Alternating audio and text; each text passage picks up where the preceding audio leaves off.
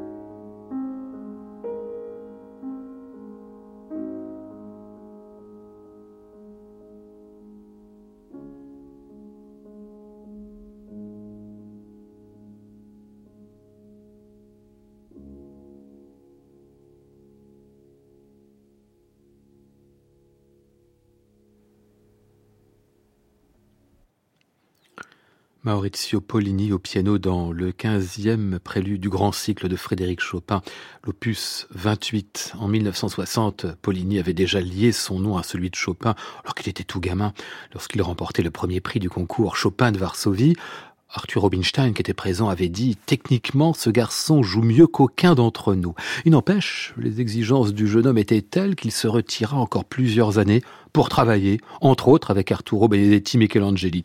Lorsqu'il se lance vraiment dans la carrière, eh bien parmi les premiers disques de Pollini, il y a Chopin, les études en 1972, où il impose un jeu puissant, contrasté et d'une virtuosité ébouriffante.